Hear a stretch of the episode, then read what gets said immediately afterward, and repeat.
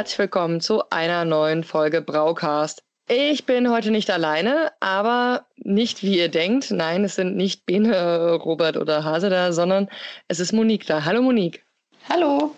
Die Besetzung ist heute etwas anders, weil in heutigen Zeiten sind ITler und Eltern meistens relativ ausgelastet und unser, also die restliche Braucast-Crew besteht quasi aus ITler, Eltern oder beidem in Kombination. Und ähm, dementsprechend äh, bin ich als weder noch, habe ich dann deutlich mehr Zeit. Und äh, Monique hat sich netterweise bereit erklärt, mit mir zu reden, damit ich nicht ganz so alleine bin. Ja, sehr gerne. Die Folge wird heute dementsprechend auch nicht ganz so ganz so Biertechnik-nerdig äh, wie üblicherweise, weil dafür ja normalerweise Bernd, Bene und Gnome zuständig sind. Ähm, sondern wir reden heute über die Craft Beer Szene im Sinne von wie läuft so Craft-Bier-Laden äh, und Kneipen eigentlich ab, weil Monique ist da quasi Expertin, weil du hast gearbeitet in unterschiedlichen Läden. Stell dich doch mal kurz vor, bitte. Okay, ähm, hi, ich bin Monique. Ähm, aktuell arbeite ich im Craft Beer Corner Köln. Das ist ähm, der Kölner Altstadt. Wir verkaufen allerdings kein Kölsch, sondern es sind eine klassische Craft Beer Bar mit 15 Herren eine schöne Flaschen- und Dosenauswahl. Bei uns gibt es auch große Flaschen. Das findet man in Deutschland nicht so oft, die man sich schön teilen kann mit Freunden. Und ich habe auch schon Erfahrungen im Craft Beer Einzelhandel gesammelt. Also eigentlich kenne ich mittlerweile viele Ecken. Auch, ja. Und normalerweise würde ich um die Uhrzeit im Laden stehen und Bier zapfen. Und ich höre, Franzi macht sich gerade ein Bierchen auf. Was ich nie. und ja, jetzt sitze ich aber am Tisch und trinke ein leckeres First Beer Check mit Mates und ähm, nehme einen Podcast auf. Auch ganz fein. Immer mal wieder was Neues, wa? Mhm. Ja, genau. Tatsächlich, äh, ich habe meinen Sieg und Ole gerade geleert. Oh, das ist lecker. der Weinhybrid von Flügge. Und äh, habe jetzt ein Oat White IPA von Ratsherrn. Ah. Ja, ich habe mir die leckeren Biere aufgehoben für heute Abend für den Braucast. Das Sieg und Ole ist bei mir so ein besonderes. Also die Flügge-Biere sind bei mir eh immer was Besonderes. Ich mag die Brauerei total gern. Und die Menschen. Gut, genau. Das heißt, du bist Expertin in dem Bereich oder hast zumindest sehr, sehr viele Erfahrung, was ich halt zum Beispiel gar nicht kann, äh, gar nicht habe. Beziehungsweise ich mich immer wieder frage, wie läuft das eigentlich ab, weil ich mir immer denke, so, boah, die Probleme, vor denen ihr steht, wie rentiert sich so ein Laden überhaupt? Und da wollen wir heute drüber reden. Später reißen wir vielleicht noch das Thema Frau in so einer Craft-Bier-Szene an. Da haben wir auch äh, noch ein paar mehr Meinungen als unsere. Und dann fangen wir aber erstmal an. Und zwar von der Braucast Crew kam der Vorschlag zur Frage mit, wenn du nachts, wenn du von einer Party nach Hause kommst, aber unbedingt noch ein Bier willst äh, und nur die Tanke ist in der Nähe, wenn du an die Tanke gehst, welches Bier holst du dann? In Leipzig wäre es klassischerweise, glaube ich, ein Pilsner Urquell gewesen. Bei Tschechien um die Ecke und da kriegt man das halt, glaube ich, noch ganz gut. Und in Köln wäre es höchstwahrscheinlich ein Kölsch gewesen. Ähm, Mühlenkölsch, wenn es das, das zählt aber, glaube ich, nicht so ganz, weil es halt private Brauerei ist. Es geht ja um Großbrauereien. Wenn es die in Köln an der Tanke gibt. Ja. Ja. Also Mühlenkölsch oder Bitburger ist wahrscheinlich. Ja, ich mag ja Bitburger gar nicht. Ja. ja, genau. Meine Mitbewohner trinken das immer sehr gerne. Und wenn wir unten im Innenhof üblicherweise unser Bierchen zusammen trinken, kriege ich immer die Krise. Aber auf der anderen Seite, wenn ich mit meinem Ötti um die Ecke komme, kriegen die auch einen Kotzreiz. Das ist so. Aber ich habe einfach so viele positive Erinnerungen mit einem Ötti, dass ich irgendwie, egal wie lange ich in der Craft Beer Szene rumhänge und leckeres Bier trinke, das bei mir immer noch Glücksgefühle auslöst. Niemand verraten, aber an einem gewissen Ort steht gerade ein Kasten Oettinger Kellerbier. Und ich muss mir noch eine, äh, ich muss mir noch eine Flasche davon noch mitnehmen. Also nicht bei mir zu Hause, sondern woanders. Und ähm, ich bin mal echt gespannt. Also ich habe Oettinger schon sehr, sehr lange nicht mehr getrunken. Ja, bei mir ist das halt ein Jugendbier, so, ne? Das hat man halt früher lauwarm auf der Straße getrunken, so. Aber kommen wir zum eigentlichen Thema und zwar Craft Beer Bars und Einzelhandel. Wie macht ihr das bei euch in der Craft Beer Corner in Köln? Das heißt, ähm, ne, ich komme ja aus, dem, aus der Industriebier-Szene. Ich weiß ganz genau, wir haben ein gewisses MHD, wir liegen im Supermarkt, wir brauchen keine Kühlung. Aber bei den ganzen Craft Beer Geschichten ist das ja irgendwie so, ja, Haltbarkeit und bekommt man das überhaupt und Vertrieb? Wie läuft das? Mm, es waren jetzt irgendwie mehrere Punkte, die du angesprochen hast. Ich gehe jetzt erstmal auf Haltbarkeit ein. Haltbarkeit ist grundsätzlich kürzer bei, ähm, bei Craft Beer, meistens irgendwas zwischen drei bis sechs Monaten. Ähm, deswegen muss man das natürlich auch mehr tracken. Also ich kenne kaum einen Laden, der keine MAD-Liste hat. Und zusätzlich ähm, weiß man natürlich, ähm, wenn man sich mit dem Thema Craft beschäftigt ähm, und auch gerne IPAs trinkt, also India Pale Ales, ähm, dass diese sehr hopfenbetont sind. Hopfen hält sich grundsätzlich nicht ewig, vor allem nicht in den Mengen, wie das bei Craft Beer halt eben eingesetzt wird. Das heißt, da versucht man natürlich nach dem Motto Fresh is best auch natürlich das noch mehr oder noch schneller zu verkaufen. Ähm, also grundsätzlich würde ich sagen, es ist schwierig, es ist machbar, man kauft halt eben weniger ein. Man kauft nicht eine Palette von demselben Bier ein, so wie die Supermärkte das machen oder die Getränkehändler zum Beispiel. Also zum Beispiel bei uns würde es nie vorkommen wie beim klassischen Kölner Getränkemarkt, der mal eine Palette Reisdorf durchschiebt. Das heißt, Kölsch ist auch gehopft, ja. Ähm, dass äh, wir niemals eine Palette IPE kaufen würden und das einfach, also zumindest nicht das, also dasselbe IPE. Also als Beispiel. Mhm. Und ansonsten ähm, zum Thema Lagerung, also klassisch Getränkemarkt, ähm, lässt er äh, lässt gerne die Paletten draußen stehen, ungekühlt in der Sonne. Bei uns äh, ist im, bei uns alle hopfenbetonte Biere stehen bei uns im Kühlraum zusammen mit den Fassbieren, also zusammen mit den Fässern und sind halt immer ab Zeitpunkt der Lieferung, also ab dem Zeitpunkt, wo sie bei uns ankommen, auch immer gekühlt. Also ähm, Temperaturen immer niedrig, Bier hält sich dadurch länger. Auch gerne Dosenbiere, das ist ja in ähm, Deutschland ja noch nicht so bekannt. Also in der Craft-Szene schon, im ähm, typischen deutschen Einzelhandel nicht. Und ähm, ja, die Vorteile von Dosen brauchen wir jetzt eigentlich nicht so erläutern, oder? Oder doch? Äh, ich stehe ja nicht so auf Dosen. Okay. Ey, ja, naja, tatsächlich, äh, ich mag Flaschenabfüllanlagen. Das halt, sorry, ich bin Mechanikerin und arbeite in Abfüllanlagen. Das ist so Dosenabfüllanlagen. Hm. Aber das ist so mein eigener Film und ich glaube, ich bin nicht repräsentativ. Naja, also die Vorteile für, also für Biere sind ja prägnant, also vor allem geschmacklich, ne? Ja, weil Aber, kein Lichtgeschmack dran kommt oder ja. was gibt es da noch an Vorteilen? Ähm, das ist halt genau, ähm, äh, man kann es besser kühlen, es ist vertrieblich besser, es wiegt weniger, es ist handlicher, ähm, das Aroma hält sich angeblich länger, ähm, ja, Lichtgeschmack. Ähm, ich denke mal, das sind schon die meisten Vorteile. Nachteil ist natürlich der Recyclingprozess. Ne? Aluminium ist halt eine Höllenarbeit, ähm, Höllenumweltverschmutzung. Aber da bin ich auch gespannt, was da in zehn Jahren ist. Und ich meine, Bier ist so beliebt weltweit, da wird sich garantiert irgendjemand was einfallen lassen, neues Material einfallen lassen, was äh, weniger Umweltverschmutzung bedeutet. Da bin ja. ich echt gespannt drauf. Dosen sind ja auch woanders im Einsatz. Der große Haken an Flaschen ist sich, dass die, das Mehrwegprinzip in Deutschland ja auch nur semi funktioniert.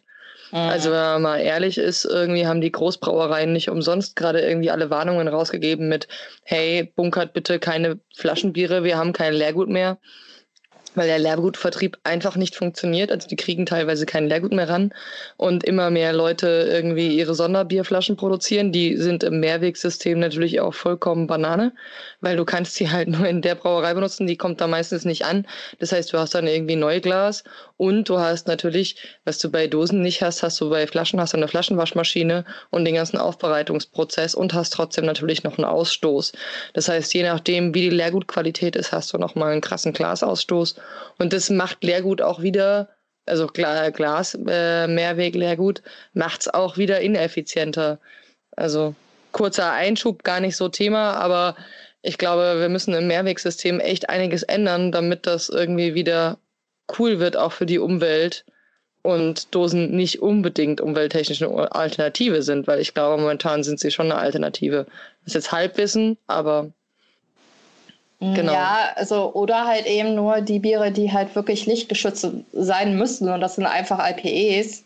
Ja. Ähm, halt in Dosen abfüllen und den Rest halt eben in Flaschen, wenn es geht. Also ich meine, die Gös, äh, also Sauerbiere müssen halt eben nicht unbedingt in die Dose landen.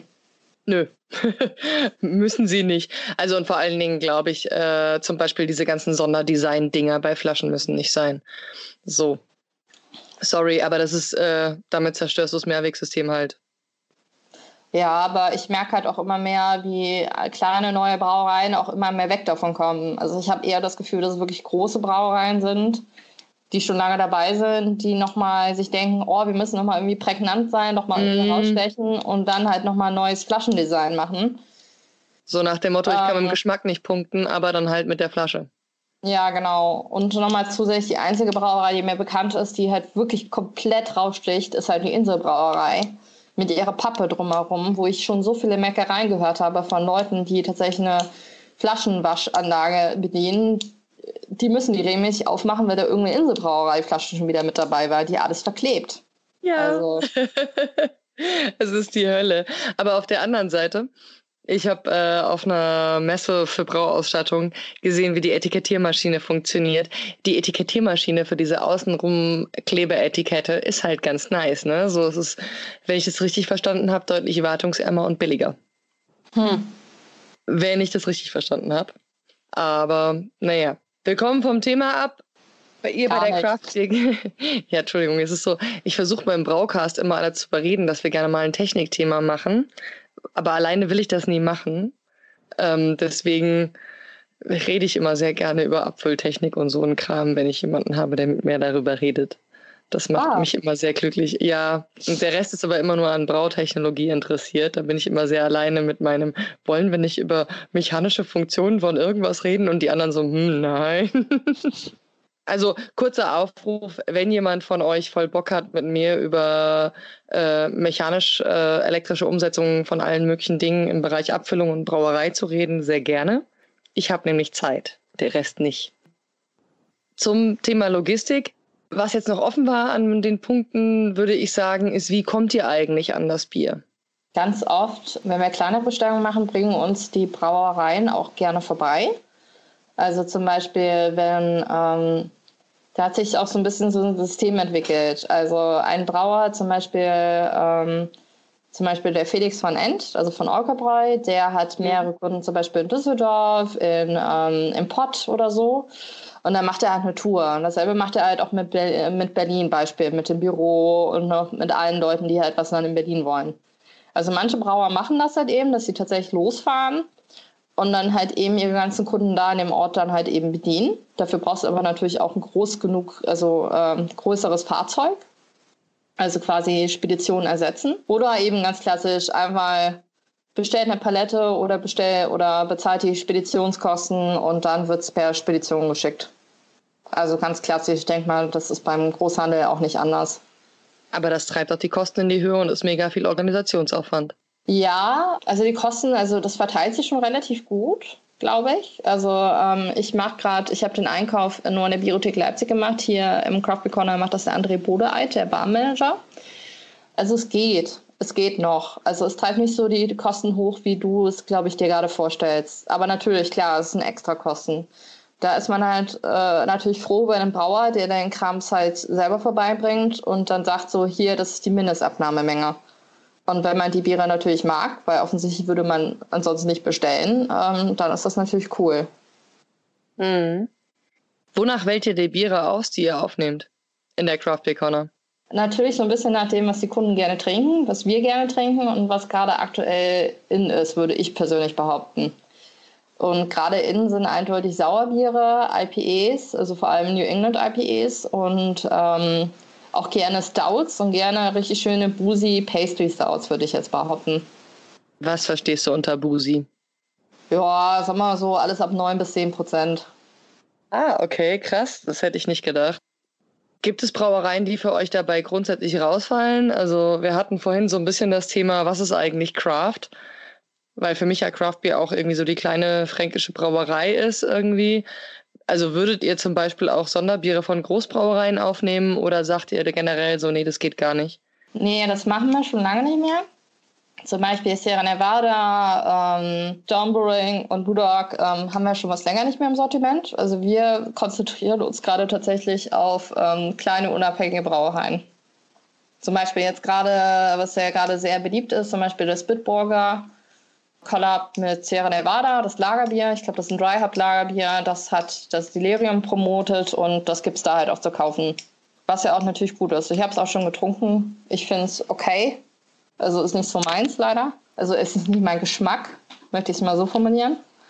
Aber ähm, kommt grundsätzlich, glaube ich, ganz gut an. Aber für uns ist es halt nichts. Okay. Sind bei euch eigentlich Qualitätsschwankungen ein Problem? Also kurz zum Hintergrund der Frage. Bei mir war so ein bisschen die Überlegung, bei Großbrauereien ist ja so das Ding, Hauptsache immer der gleiche Pro äh, Geschmack. Deswegen wird ja auch viel gemacht dafür, dass genau das immer wieder passiert. Bei kleinen Brauereien geht das ja aber gar nicht. Und die haben ja auch keine Qualitätssicherungsabteilungen oder so, sondern die brauen halt teilweise ihre 5 Hektoliter Biere. Und ähm, da ist so ein Sud wegschütten auch eine andere Sache. Und ich habe tatsächlich negative Erfahrungen mit Brauereien gemacht, die Sachen verkauft haben, wo ich mir dachte, so fand ich jetzt schwierig. Also Deswegen dachte ich mir so, wenn ihr vor allem Dinge lokale und kleine Sachen kauft, ist das da ein Thema, dass ihr das irgendwie probiert und sagt so, nee, diesmal nicht? Also grundsätzlich hatten wir jetzt noch nicht so ein Problem gehabt mit irgendeiner Brauerei, dass wir jetzt sagen, von denen nehmen wir jetzt gar keine Biere mehr. Also zumindest nicht, seitdem ich im Craft Beer Corner Köln arbeite. Wenn wir ein Bier an, an den Hahn nehmen, dann probieren wir das Bier auch sofort. Also genau das Fass. Und wenn das Fass nicht in Ordnung ist, dann ähm, nehmen wir es runter und kontaktieren den Brauer und sagen dem Brauer dann halt eben Bescheid, also Brauer oder Brauerin. Krasse Qualitätsschwankungen, also abgesehen, dass klar, ein Fass kann man nicht in Ordnung sein, passiert. Aber so schlimm, also dass es wirklich eine Schwankung wäre von extrem minus zu extrem, also extrem viel Qualitätsschwankung hatte ich jetzt noch nicht erlebt. Muss ich echt nicht. Auch nicht in der Biothek oder Getränkefeinkost. Okay, krass. Also wie gesagt, also ich habe so eine Brauerei gehabt, da war so, da war ich ein bisschen traurig, weil ich meine Mutter versucht habe, irgendwie mal zu einem IPA zu überreden und es war halt leider untrinkbar. Das war ein bisschen schade. Aber, Aber er ist ja eigentlich positiv, wenn es so ist. Ja, also grundsätzlich sagen wir mal vielleicht maximal zwei Prozent der Fässer sagen wir den Brauern halt Bescheid oder müssen Bescheid sagen, wenn wir irgendwas feststellen. Aber zwei, also ich will jetzt mich auf keine Zahl festlegen, aber es ist wirklich niedrig. Also ist jetzt nicht so, also klar, und man muss sich halt auch immer im Kopf behalten, das sind kleine Brauereien, die haben nicht dieselben Qualitätsbedingungen wie eine Großbrauerei, die da schon, was weiß ich, wie Weinstefan seit über 100 Jahren braut und die halt genau jeden Step im, äh, im Prozess halt genau überlegt haben, wann, wie, was, welche Hygienebedingungen und etc. Also das sind Leute, die immer wieder was Neues ausprobieren. Also und dadurch halt nie ganz, also ungefähr wissen sehr wahrscheinlich, wie sie ihr Bier gebraut haben, aber nicht so exakt und akribisch, möchte ich mal behaupten, wie manche Großbrauerei. Also falls jemand versteht, was ich meine. Na, ich würde tatsächlich sagen, du hast halt Qualitätsschwankungen, weil es ein Naturprodukt ist. Ja, genau, das meine ich damit. Die Leute ein Naturprodukt herstellen. Aber für mich ist halt immer so die Range zwischen also diese eine Brauerei, mit der ich das hatte, die haben halt gemeint, ja, das äh, wäre so, dass es so unterschiedlich wäre. Und ich dachte mir so, ja, es ist okay, wenn es mal unterschiedlich schmeckt. Der Hopfen ist mal anders. Es vergärt mal ein bisschen anders. Das mal, so, ne, das ist alles okay, aber bis zu einer gewissen Grenze, ne? Und deswegen habe ich mich das eigentlich immer gefragt, so wie machen das Craft-Kneipen eigentlich? So testen die das dann und irgendwie schicken die das dann wirklich zurück? Weil ich mir, ja, ja, zurückschicken ist da meistens nicht, dann eher wegkippen oder der Brauer das Fass ab und dann gibt er es weg. Ich weiß es nicht. Aber weil, ähm, wenn es kein, also kleine Brauer füllen jetzt auch nicht unbedingt alle in Keycakes ab, wie zum Beispiel ähm, die ganzen Brauer, die jetzt IPAs brauen, die füllen ja meistens in Keycakes ab. Was sondern halt irgendwie. Ja, diese Plastikfässer gefühlt. Ah, okay, ja. Ja, verdammt, ich vergesse immer die Namen von den ganzen Fässern, aber zum Beispiel diese typisch deutschen Fässer, wo du einfach ein Schlagfitting dran machst ja. Und die Fässer füllen die einfach ganz oft ab. Ich merke gerade, so technisch bist du da eindeutig besser. Ich weiß immer, wie, wo was steht und was es ist. Und wenn mir jemand sagt, ja, benutze mal hier das deutsche Flasch, äh, das Flachfitting für Gaffel und ich so, alles klar, mache ich. aber wirklich beim Namen benennen kann ich es nicht, merke ich. Nee, aber äh, es gibt Flachfitting und Fort. Äh, Es gibt Flachfitting und Korbfitting. Mehr Fachbegriff kenne ich da auch nicht. Ja, okay, dann ist gut. Also Flachfitting. Ja. Nee, die Keycakes wusste ich den Fachbegriff noch nicht. Ich wusste, es gibt die, aber. Ja, kannst ja auch Plastikfässer nennen, also gefühlt sind es ja nur, aber. Ja. Ja, Keycakes, genau. Jetzt eine Frage zu ähm, der Biothek eher, also quasi eher zur Handhabung. Wie habt ihr das in dem Laden gemacht mit dem MHD? Also wir haben in Frankfurt einen Laden, der verkauft zwar quasi Craft Beer, aber die scheißen so auf alles. Das heißt, man muss immer sehr genau kontrollieren, was man da gerade kauft, weil es kann auch gut sein, dass es bis schon ein halbes Jahr abgelaufen ist. Wie macht ihr das? Also oder wie läuft das mit dem MHD-Management? Also ähm, als ich die Biothek in Leipzig gemacht habe, hatten wir eine sehr akribisch geführte MAD-Tabelle. Das heißt, alles, was neu geliefert worden ist, wurde eingetragen. Und es wurde regelmäßig nachgezählt und ähm, alle neuen MADs wurden nachgetragen. Und die Biere in den ersten zwei bis drei Monaten, in den ersten drei Monaten quasi, die, also die nächsten Termine sozusagen, wurden halt auch immer die Flaschen mitgezählt. Und ähm, wir haben dann angefangen mit Too Good To Go. Das ist eine App, wo man ähm, quasi so, sozusagen Essen normalerweise reinstellen kann. Wir haben dann sozusagen Biertüten reingestellt, also je drei Biertüten. Ich weiß nicht, ob das die Biothek Leipzig immer noch so macht. Und halt eben halt für einen verminderten Preis halt eben die Biere dann halt eben verkauft. So dass sie nicht weggeschüttet werden und dass wir halt irgendwie immer noch profitieren und halt natürlich auch Eigenwerbung, ist ja klar. Hm. Und wie macht ihr das jetzt in der Bar? Wenn ihr merkt, irgendwie das Bier geht nicht, wird aber langsam MHD-Nähe, haben wir eigentlich super, super selten. Echt? Also ja, also der Kreislauf ist viel schneller, weil die Leute eben nicht nur Fassbier trinken oder halt auch Flaschen- oder Dosenbier. Und zusätzlich, ähm, manche Biere kannst du auch aus, also das ist halt eben auch die Problematik. Wenn du, in, ich habe auch das Gefühl, dass im Einzelhandel mehr uninformierte Leute sind als in der Bar. Zum Beispiel, wenn ich eine Schneeolle Marlene ähm, abgelaufen Dezember 19 jetzt in der Bar verkaufen würde, dann würden die Leute sich total freuen. Wenn ich denen erzählen würde, das Bier entwickelt sich weiter wegen, den, wegen der Hefe, wegen der Bretonnices und etc. Und dass es jetzt einen ganz anderen Geschmack hat als vor einem halben Jahr. Das Bier ist ja immer noch gut. Ja. Weißt du? Also, ich glaube, es kommt eben halt auch immer aufs Bier an. Aber hopfenbetonte Biere haben wir überhaupt kein Problem, wirklich nicht. Also. Okay. Hätte ich nicht gedacht. Das war so meine, so, ne, von außen so ein Vorurteil, was ich hatte, wo ich mir dachte, da muss man doch irgendwie drauf achten und hat dann Probleme. Man muss halt auch ein bisschen natürlich gucken, was die Kunden gerne trinken und danach muss man halt auch einkaufen. Klar, man muss auch ein bisschen, um, sagen wir mal, Craft Beer Anfänger natürlich so ein bisschen abzufangen, natürlich auch mal ein schönes Dry Hop Pilsner da haben oder halt eben nicht die fancy Fruchtbitterbombe an IPE oder ein schönes, nettes Krieg. Aber ähm, damit kann man halt auch sehr viel abfangen. Also ein bisschen drauf an, halt eben auf die Kunden einzugehen, würde ich sagen. Wie viele Zapfhähne habt ihr denn gerade? 15. Und die sind alle belegt? Alle belegt. Also jetzt gerade nicht, aber. ja, apropos jetzt gerade nicht. Genau, wir hatten uns aufgeschrieben, dass wir so vielleicht ein bisschen über die Situation aktuell reden, weil es ist einfach, gefühlt ist bei mir so eine absolute Corona-Überdosis. Ich kann keine Sachen mehr zu Corona hören. Ich kriege da die Krise. Aber auf der anderen Seite, der Podcast wird ja vielleicht auch später nochmal gehört. Äh, momentan ist Corona das aktuelle Ding. Alles ist zu. Läden versuchen über Wasser zu bleiben mit Essen, Trinken, keine Ahnung was, Lieferservice. Wie geht's der Craft Beer in Köln? Oder was machst du eigentlich gerade, wenn du gerade kein Bier zapfen kannst und mit mir podcasten kannst? Mm, ja, also ich genieße die Sonne, bin viel zu Hause, wie man es tun sollte, trinke Bier und ansonsten haben wir halt einen Online-Shop gerade gestemmt. Ähm, seit drei Wochen läuft der. Also die erste Version war nicht so dolle, die zweite Version ist toll. Und ähm, ja, ich helfe beim Packen, ich helfe beim Drumherum beim Online-Job, weil ich mal vor langer, langer Zeit mal angefangen hatte, Informatik zu studieren. Ein bisschen ah. was ist noch hängen geblieben, aber sehr, sehr wenig. Deswegen so ein Framework, Online-Job, das kriegt, kriegt man noch hin. Damit passt du tendenziell besser in den Broadcast als ich.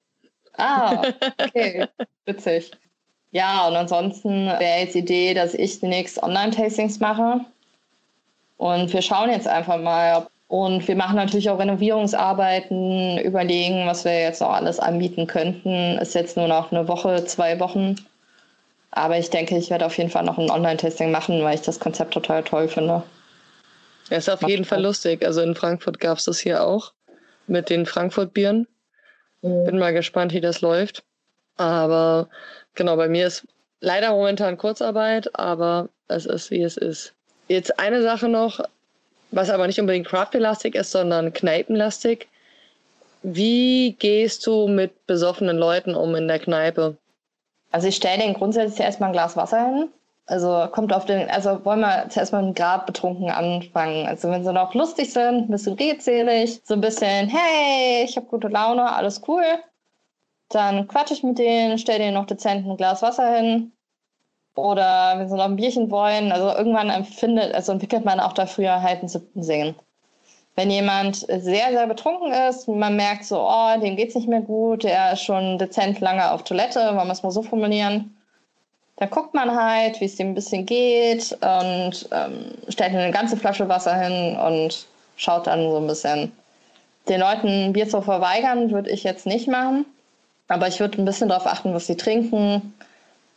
Und äh, man kann ja die Beratung auch dezent dahin formulieren, dass man sagt so, hey, willst du nicht lieber noch einen Kölsch anstelle dem Imperial Stout zum Beispiel? Mm, okay. Ne, weil das ist auch so eine Frage, die ich mir so oft stelle, so wie gehst du mit diesen Leuten um? Weil ich habe noch keine richtige Umgang, also noch keinen richtigen Umgang damit gefunden, weil ich mir denke, ich bewege mich in der Bierszene, aber viele Leute bewegen sich auch an so einer Grenze und die finde ich schwierig. Und dann frage ich mich immer so, wie gehe gehe ich damit um eigentlich? So, was kann ich da selbst machen und äh, wo zieht man vielleicht die Reißleine? Und ich glaube, als Barkeeperin ist das halt eine besondere Herausforderung. Also ich hatte bis jetzt nur eine negative Erfahrung mit einem aggressiven Gast. Das kam bis jetzt auch nur einmal vor. Und ähm, das Feedback danach war halt, ähm, ruf, ähm, also ich hätte dann jemanden anrufen können und der wäre dann direkt vorbeigekommen. Ich war leider an dem Abend alleine. Aber seitdem, ähm, wär, also seitdem ist die Lösung halt, ich würde persönlich bei Leuten, die schon vorher auffällig waren, nicht mehr alleine sein. Ding ist halt, es kann immer passieren. Also ich glaube, egal, Craft Bar, Kneipe, überall, ne? Also und da muss man halt eben so ein bisschen auf sich drauf achten, halt eben am besten immer zu zweit sein und halt eben auch notfalls sich bewusst sein, so, klar, man möchte keinen Ärger haben, möchte ich es mal so formulieren, aber ähm, wenn man mit der Situation nicht mehr umgehen kann, dann wird die Polizei gerufen. Punkt. Ich hatte in Russland mal die Situation, dass tatsächlich die Barfrau äh, mich beschützt hat vor besoffenen Leuten. Ich war ihr sehr dankbar. Ich saß nämlich alleine in der Kneipe, habe Fußball geschaut und die Jungs haben nicht verstanden, dass ich das ganz gut fand. Und die war total resolut und hat dann irgendwie sich vor mich gestellt, hat mir ein Taxi bestellt, hat dafür gesorgt, dass die irgendwie mich komplett in Ruhe lassen. Das war Wollten eine, die dich hauen oder wie? Äh, die wollten sich mit mir betrinken und als ich Nein gesagt habe, irgendwie fanden sie das nicht so richtig witzig. Das ja. war, ja, ich habe im Nachhinein gesagt bekommen, dass es total unüblich ist, sich alleine in der Kneipe Fußballspiele anzugucken. Aber ähm, ähm, nee, genau, das war so ein, ich war halt alleine im Urlaub und irgendwie ich dachte mir, das wäre eine witzige Idee und offensichtlich war es keine coole Idee, sich alleine in der Kneipe mal Fußball zu betrinken. Das ist so leider manchmal der Fall. Dem Craft-Beer-Thema sind wir, äh, würde ich behaupten, halbwegs durch. Mhm. Aber wir hatten ja noch ein anderes Thema angekündigt. Und zwar, äh, wie das so ist mit der Frau in der Bierszene. Gut, wir hatten ja noch ein zweites Thema angekündigt. Und zwar ist ja quasi neben dem, dass Monique in einer Craft Beer Kneipe arbeitet und im Verkauf arbeitet, eine Gemeinsamkeit zwischen uns beiden. So, yay, wir sind beides Frauen in der Bierszene quasi. Uns ist keine bessere Überschrift eingefallen, verzeiht uns. Aber da wollten wir auch drüber reden. Und wir haben jetzt, das merkt ihr jetzt nicht, weil wir haben es geschnitten, uns beide neue Biere geholt. Was hast du jetzt, Monique? Ähm, ich habe von Alvinne das Cuvée Freddy, ein ähm, Sour Ale süße 8% mit äh, Blaubeeren drin. Geil. Ja, auf jeden Fall. Ja, ich habe jetzt tatsächlich ein Brooklyn Lager, weil äh, ja, ich muss ja wieder in Supermärkten einkaufen gehen. Da gibt's das. Aber ich finde es ganz nett tatsächlich. Ähm, ja, Brooklyn Brewery ähm, hin oder her, aber ähm, wir hatten eben noch angeschnitten, dass, ähm, also in der also ungeschnittenen Szene, dass ich gerade zwei Bücher von äh, Garrett Oliver auf dem Tisch liegen habe. Ähm, The Brewmaster's Table geht komplett um das Thema Food Pairing, ziemlich geil. Und den Oxford äh, Companion, weil ich die Tage erst mal anfangen wollte, für den Certified Cicerone zu lernen. Für den was? Certified Cicerone. Das was? ist quasi das ähm, internationale Programm vom Biersommelier. Also Dömans macht das ja in Deutschland im Biersommelier. Mhm. Und der internationale Biersommelier heißt Cicerone. Ah, okay. Nee, kenne ich noch nicht. Aber wir wollten quasi als Abschlussthema noch so ein bisschen liebstes Essen mit Bier aufgreifen. Das machen wir dann ganz zum Schluss. Quasi als Belohnung für uns selbst. Ja. Okay. Genau, das Thema Frauen der Bierszene kam uns so ein bisschen, weil wir uns gedacht haben, naja, wir sitzen zusammen, wir können es mal thematisieren, weil wir beide unsere, die ein oder andere Erfahrung gemacht haben. Und weil ich das ja mit dem Rest meiner Broadcast-Crew normalerweise nicht so einfach diskutieren kann. Und wir haben tendenziell noch ein paar andere Menschen, mit denen wir da gerne drüber diskutieren würden. Mal gucken, ob das klappt.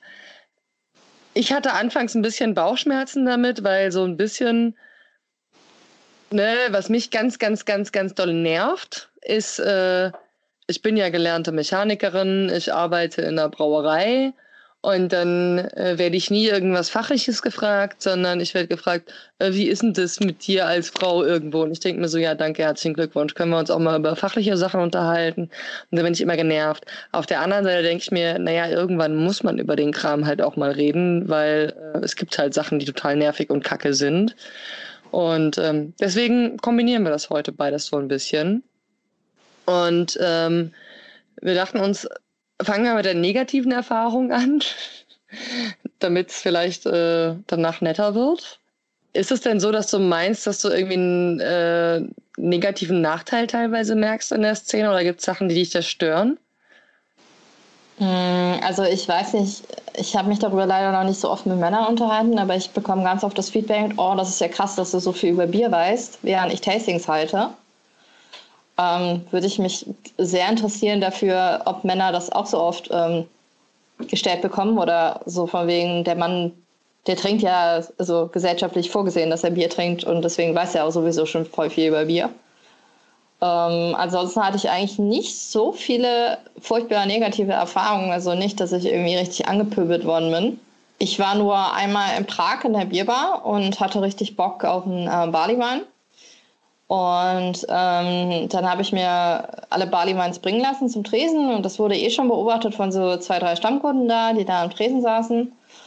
Und äh, dann habe ich mich für eine Flasche entschieden und wollte die dann auch mit nach Hause nehmen und dann wollten wir zum Bezahlen und dann meinte der eine Typ so, hey, weißt du überhaupt, was das ist? Und ähm, er war halt so eine klassische Mansplaining-Situation, würde ich sagen. Halt so, weißt du überhaupt, was das ist, Mädchen? Das ist ganz schön stark. Bist du dir sicher, dass du das trinken willst? Und ähm, das Coole war dann so ein bisschen wie der Barkeeper, mit dem ich mich auch schon vorher unterhalten habe. Ähm, dann die ganze Zeit meinte so, du Jung, äh, die weiß schon, was sie trinkt und was sie sich kaufen möchte. Keine Bange, so. Das hat es dann so ein bisschen reduziert. Aber das war wirklich die erste Mal, dass ich wirklich in der Bierszene, auch von Kunden, die auch gerne Craftbeer trinken, also von Stammkunden von der Bar, tatsächlich äh, gemansplained worden bin. Und das fand ich schon krass. Mhm. Ich habe tatsächlich, äh, genau, haben wir ja darüber geredet, von wegen, wir haben nochmal andere Meinungen angehört. Wir haben da noch die Erfahrungen beziehungsweise die Erlebnisse von Viola dazu. Mit Viola habe ich zusammengearbeitet. Die stellt sich jetzt erstmal vor und die ist gelernte Brauerin, hat aber wie gesagt auch in der Craft Beer Bar gearbeitet. Und ähm, die hat vielleicht, weil es eher ein Tourispot auch ist, keine Ahnung, äh, da eher negative Erfahrungen gemacht. Ich spiele euch das mal kurz ein. Hallo, die liebe Franzi hat mich gebeten, doch mal meine Meinung kurz zu tun für ihre aktuelle Folge How to Craft Beer. Das mache ich natürlich liebend gerne. Äh, vielleicht erst mal ganz kurz zu mir, wer ich überhaupt bin. Ich bin die Viola, ich bin eine ehemalige Arbeitskollegin von der Franzi und ich bin gelernte Bierbrauerin. Mittlerweile arbeite ich aber nicht mehr in der Brauerei, sondern studiere Brauerei und Getränketechnologie und arbeite seit mittlerweile anderthalb Jahren äh, in einem Craft Beer Restaurant. Also ich merke definitiv einen sehr großen Unterschied ähm, zwischen Männern und Frauen in der Bierszene. Das fängt für mich persönlich an dem Punkt an, ähm, dass meine ganzen Jungs aus meinem Ausbildungsjahr, die haben alle ein bis zwei, drei vielleicht Bewerbungen geschrieben für ihren Ausbildungsplatz und hatten darunter dann zum Teil sogar zwei oder drei Zusagen, während ich mit guten Qualifikationen trotzdem äh, 70 bis 80 Bewerbungen schreiben musste bis ich endlich meinen Ausbildungsplatz bekommen habe. Ähm, oft war dann die Begründung zum Beispiel, ja, wir können kein, also bei kleineren Brauereien war die Begründung oft, ja, wir können keine Frauen nehmen, weil wir keine Kapazitäten dafür haben, sprich keine Umkleideräume oder sowas. Ähm, und bei den allermeisten war einfach der O-Ton, ja, naja, eine Frau ist halt einfach nicht so belastbar und wir wissen nicht, ob wir dir das zutrauen können, hier zu arbeiten. Was ich persönlich irgendwie schwachsinnig finde, weil ich hatte davor schon ein Praktikum gemacht, vier Wochen lang in der Gasthausbrauerei. Das heißt, ich kannte zumindest das Thema körperliche Arbeit schon. Gut, letztendlich hat es dann doch geklappt. Ich habe meine Ausbildung bekommen. Ich habe als Landesbeste abgeschlossen und denke, darauf kann ich eigentlich ganz stolz sein. Äh, und vielleicht bereut es jetzt die ein oder andere Brauerei, mich nicht eingestellt zu haben. Aber gut, Ansonsten fällt mir natürlich auch häufig auf, wenn jemand fragt, und was machst du so oder was hast du gelernt? Und ich sage, ja, ich bin gelernte Brauerin, ist die erste Reaktion, wie kommt man denn als Frau auf die Idee, Brauerin zu werden?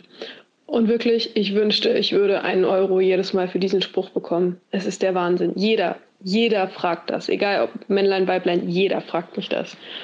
Und äh, es ist einfach für, für, viele wohl sehr schwer vorstellbar, dass ich mit 15, 16 Jahren noch vor dem Abitur schon den Entschluss gefasst habe, dass ich diese Ausbildung mache, weil es mich einfach interessiert. Ähm, das, da kommen viele nicht so mit klar. Wenn ich aber erlebe, dass meine Kollegen irgendwo erwähnen, dass sie Brauer sind, da kommt einfach nur, boah, cool. Das ist so die einzige Reaktion. Äh, die werden nicht gefragt, wie sie auf die Idee kommen, Brauer zu werden weiß ich nicht. Also das ist mir schon deutlich aufgefallen. Das haben auch schon viele Bekannte von mir, äh, die Brauerin sind, ähm, erzählt, dass ihnen das genauso geht. Und genauso läuft es natürlich auch ähm, jetzt bei mir ähm, aktuell im Job. Wie kommst du denn als Frau darauf, hier in so einer Craft Beer Bar zu arbeiten? Trinkst du überhaupt Bier?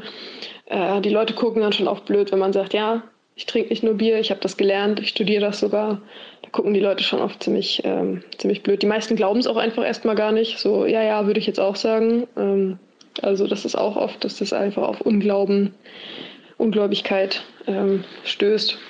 Aber ja, da merkt man schon einen sehr, sehr großen Unterschied.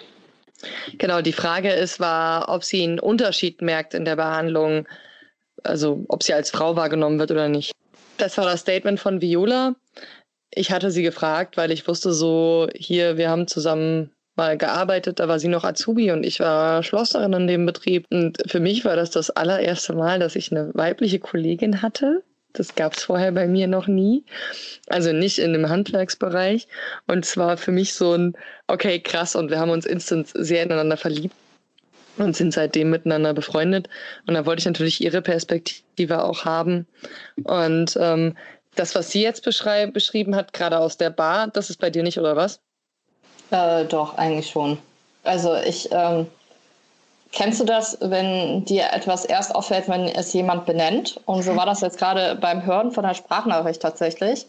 Also auch das, was ich eben meinte, halt so von wegen, die Leute fragen mich ganz oft beim Tasting halt, hey, hier, ähm, voll krass, dass du das alles weißt. Und das geht ja auch so ein bisschen darauf zurück, was Viola halt eben angesprochen hat. So bei einer Frau wird immer nachgefragt, so, oh ja, krass, Bier und du? Und bei Männern halt eher seltener. Also das kann ich auch definitiv. Ähm ja, bei, bei mir ist tatsächlich so das Ding gewesen, dass ich tatsächlich auch, es wird ja immer gesagt, es gibt Handwerkermangel. Und ich bin Industriemechanikerin, ich bin auch IHK-Beste, ich habe relativ gut, also ne, ich habe gute Zeugnisse. Ich habe 50 Bewerbungen geschrieben, bevor ich den Job in der Brauerei bekommen habe. Und ähm, als ich dann darüber nachgedacht habe, dass ich mir einen neuen Job besorgen will, hatte ich genau das gleiche Problem wieder und tatsächlich Absagen, unter anderem aufgrund von Sanitäranlagen. Das war so ein Thema, da hatten wir vorher noch nicht so drüber geredet, Viola und ich. Deswegen, ich habe die Sprachnachricht gehört und dachte mir so, oh scheiße, ja, hm, stimmt, da war was. Das sind so Sachen, die ich verdrängt hatte, weil mittlerweile bin ich in einer Situation, die sehr luxuriös ist und wo ich das Gefühl habe, dass es schon geht. Aber was ich zum Beispiel gemerkt habe, was mich sehr, sehr stört und was für mich auch voll so die Bitte ist an alle, die irgendwie nicht wissen, wie sie sich verhalten sollen. Ähm, ich möchte zum Beispiel nicht die Sonderrolle. Also das fuckt mich total ab. Also ich merke halt, dass ich, egal wo ich hinkomme, immer besonders vorgestellt werde mit als die Frau, die keine Ahnung was. Und ich studiere auch nebenberuflich Maschinenbau. Und dann darf ich einen Versuch machen und dann sollen wir uns die Aufgaben einteilen und mein Dozent sagt direkt, ja, du möchtest doch garantiert Tabellen schreiben, weil du bist ja eine Frau. Ich glaube, der hat das damals nicht mal böse gemeint, weil der war halt irgendwie, ja, der wollte mich halt irgendwie integrieren, weil der, glaube ich, nicht so oft Mädels vor der Nase hat. Aber für mich war das dann halt so direkt so ein, okay, jetzt habe ich dann diese Sonderposition und das hat mir dafür gesorgt, dass ich mich unwohl gefühlt habe. Und ich hasse diese Sonderposition. Auf der anderen Seite weiß ich, wenn ich es nicht anspreche, mancher Sachen, dann ändern die sich auch nie. Das heißt, ich habe die Auswahl zwischen, ich schubs mich selbst in die Sonderposition oder ich halte die Fresse und ähm, akzeptiere, dass andere Leute mich in die Sonderposition schubsen. Das sind so ein paar Sachen, die stören mich schon häufiger und die nerven mich auch einfach.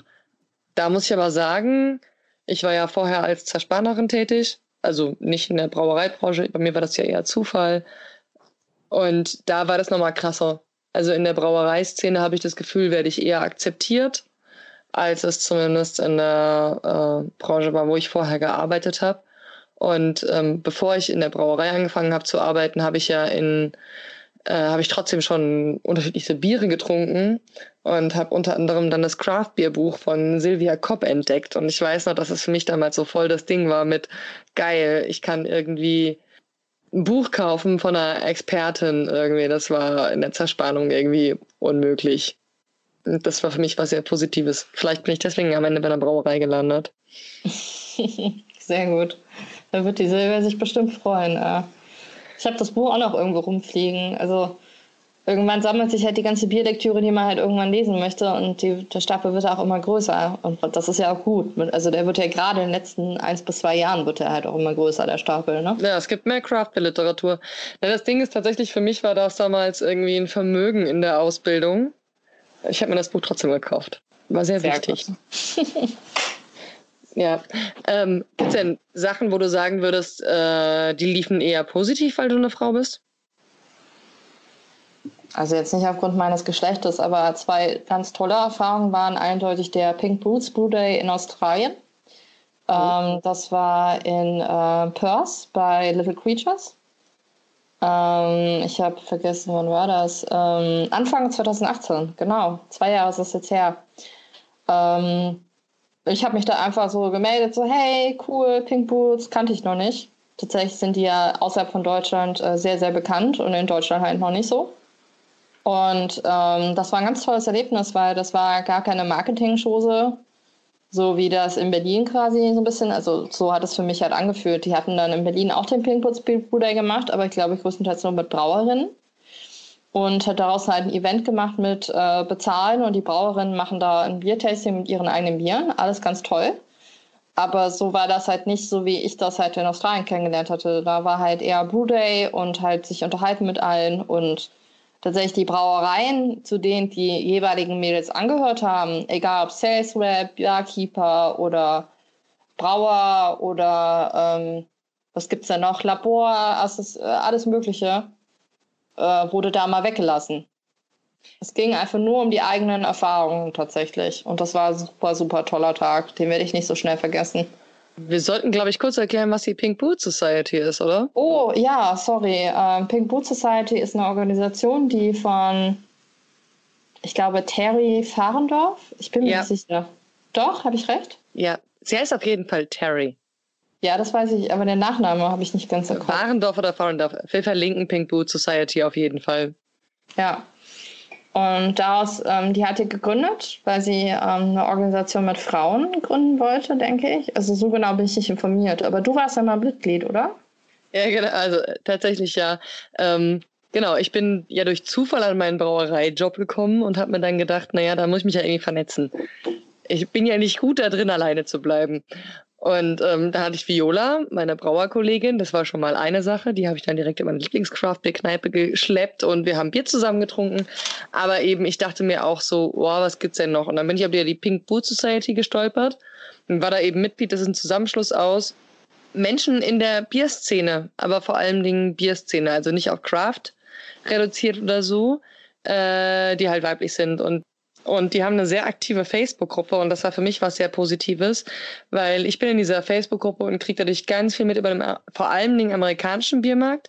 Aber da sind halt einfach so unfassbar viele Mädels aus der Bierszene drin und es wird sich total solidarisch ausgetauscht. Also wenn eine zu Gast bei einem Podcast war oder wenn eine irgendwie Reisetipps sucht oder so, also ganz oft ist es, ich bin gerade in dem und dem Areal, äh, könnt ihr mir Tipps geben, was ich da machen könnte.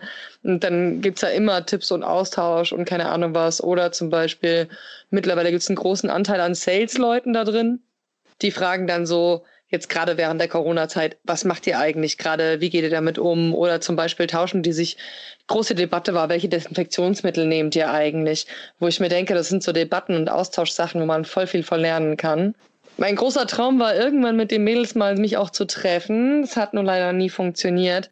Die haben irgendwie ihre Bayernreise gemacht, während wir Anlagenüberholung gemacht haben und deswegen konnte ich nicht hin. Das war sehr schade.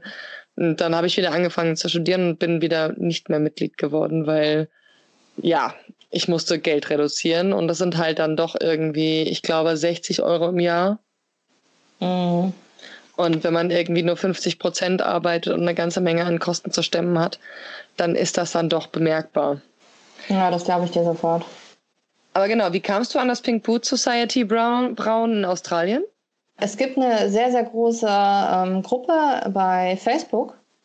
Ähm, auch so ähnlich wie die deutsche Gruppe, aber nur für eine Stadt. Es ist tatsächlich die Craft Beer im deutschsprachigen Raumgruppe. Das ist ein Mini-Poops gegen die Purse-Gruppe. Und da hatte ich halt zuerst mal reingeschrieben und ähm, dann äh, sind wir über die Gruppe zu einem äh, Bierfestival gefahren. Und dann darüber mit derjenigen, die für mich da nochmal gepostet hat, ein bisschen Werbung gemacht hat, dass ich ein ganz nettes Mädel bin. Und über die habe ich dann mitbekommen, dass da ein Pink Boots Brew Day ist und wo der stattfindet und etc. Und da ich eher so der Typ Mensch bin, der einfach sich dann einklingt und fragt so, hey, ist das okay, wenn ich da mitmache? Und dann kam dann so ein Ja zurück und dann ja, dann war die ganze Sache so organisiert, wollen wir es mal so formulieren. Cool. Ja, tatsächlich werden immer wieder auch von der Punk Boat Society Collaboration Beers äh, gebraut. Das ist ganz cool. Also die werden dann auch mal beworben und so. Genau, das ist dann meistens Brauerinnen treffen sich und brauen irgendwas Nettes zusammen. Das ist gar nicht viel mehr drumherum, sondern die machen einfach, worauf sie Bock haben. Das finde ich ja sehr sympathisch. Wo würdest du sagen, ähm, was sind denn so die Standardvorurteile, denen du sonst so begegnest, unabhängig von positiv oder negativ? Standardvorurteile? Ja, das übliche Thema Frauenbier, Männerbier. Frauen können nicht so viel tragen wie Männer. Das ist auch so ein Ding, halt das, was Viola angesprochen hatte. Also Mensch, ich habe normalerweise immer so viel in meinem Kopf da bei dem Thema. Mir fällt gerade nichts ein, sorry. ich kann das ergänzen. Das mit dem Tragen ist ein großer Punkt. Es war total krass. Ich habe in der Brauerei angefangen zu arbeiten als Schlosserin. Und ein paar Jungs kamen da nicht mit klar. Nicht im negativen Sinn. Im Sinne von, die waren vollkommen perplex, dass eine Frau sich das ernsthaft antun will, so einen in Anführungszeichen schlimmen Job zu machen. Die haben nie gecheckt, dass ich den Job mir ausgesucht habe. Also der Unterschied zwischen, ich nenne sie mal meine Jungs, weil hm, ich habe sie ja sehr lieb, äh, meinen Jungs und mir war immer, Viele von denen haben die Ausbildung gemacht oder den Job gemacht, weil sie nichts anderes hatten. Ich habe den gemacht, weil ich es wollte und nichts anderes. Und dementsprechend habe ich natürlich Spaß dran, wenn ich irgendwo im Dreck rumwühle oder so. Ne? Und der eine immer so, aber Prinzessin, du darfst doch nicht schmutzig werden. Und ich so, doch, ich will schmutzig werden. Die kamen da anfangs nicht so mit klar. Also zum Beispiel dieses, sie müssen mir immer die Tür aufhalten und müssen deswegen vorrennen und müssen mir alles abnehmen und die körperlichen Geschichten mit, das kannst du doch gar nicht und so. Und da habe ich immer gesagt, alles, was ich nicht kann, ist im Zweifel so rückenschädlich, dass du es auch nicht machen solltest. Weil ich bin in der Lage, mein Hirn zu nutzen und habe einen Wackenheber, ich habe Ketten, ich habe alles. Und wenn ich was aus dem Rücken raushebe, ist alles gut. Und das sind, glaube ich, Sachen, die in der Brau, also die allgemein im Handwerk, ich würde es nicht auf die Brauereiszene beschränken, allgemein im Handwerk immer ignoriert werden mit, wenn sie schädlich für Frauen sind, im Sinne von schädlich für den Körper, dann sind sie für alle schädlich, auch für Männer. Und ich denke mir, negative oder schädliche Arbeitsbedingungen sollte man generell ansprechen und sollte man gucken, wie man damit umgeht. Und viele vergessen das halt. Also, weil die sagen mir dann, du kannst auch keine 50 Kilo heben. So, ich kann einmal schon 50 Kilo heben, aber ich garantiere dir, dass 90 Prozent der Typen auch nur einmal 50 Kilo heben. Und dann machen sie das irgendwie, keine Ahnung, alle paar Wochen und heben das nicht aus dem Rücken. Und dann irgendwie ist der Rücken halt auch im Arsch. Das braucht kein Mensch. Oder das halt eben, also, oder halt eben 10 mal 50 Liter Fässer aus dem Auto rausheben und wieder reinheben, ne? Wenn genau, das ist scheiße. Also das ja. ist immer scheiße. Das ist egal scheiße, wer es macht. So, ich habe ja durchaus auch schon so meine eigene Geschichte und ich habe zum Beispiel mal gesagt bekommen, als Frau sollst du nicht mehr als 15 Kilo heben, als Typ nicht mehr als 25 Kilo. Wenn ich gut im Training bin, was ich auf der Arbeit ja auch mal war, weil der Körper passt sich ja auch der Arbeit an, dann schaffe ich auch 25 Kilo ohne Probleme. Ich kann auch deutlich mehr. Die Frage ist, wie, unter welchen Umständen und warum. Mhm. Und ich frage mich schon immer, wie will ich meinen Körper zurücklassen?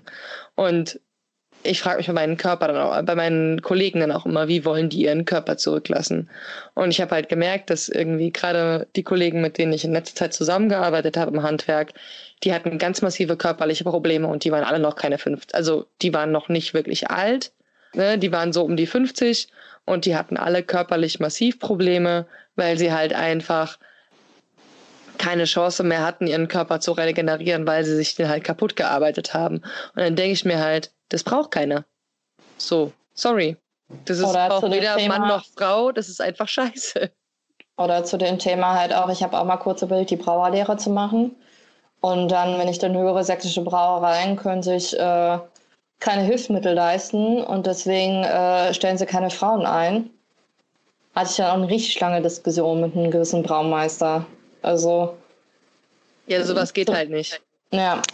Weil du ruinierst deine Brauer dabei. Also du ruinierst ja. die Menschen, die die Arbeit halt machen, ruinierst du mit dabei. Und das ist halt was, wo ich sage, jo, brauche ich nicht. Und ähm, blöd gesagt, das war was, was ich in der Zerspannung gelernt habe.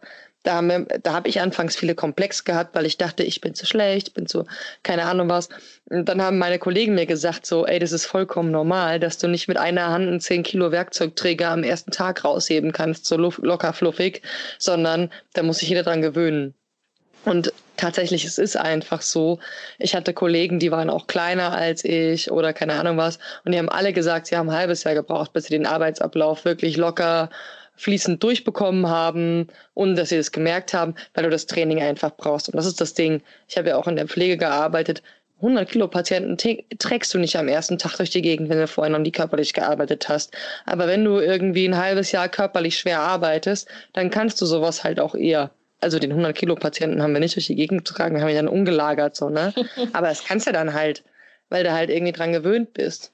Und also gut für den Rücken ist es trotzdem nicht.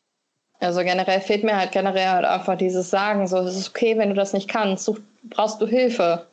Und das funktioniert halt meistens, also bei uns im Laden funktioniert das sehr gut. Zum Beispiel, wenn ich merke, ich kriege jetzt gerade das Fitting nicht runter, weil es irgendwie hakt. Also kennst du diese ekelhaften Fittings, wo du so viel Power brauchst, um das halt runterzudrücken.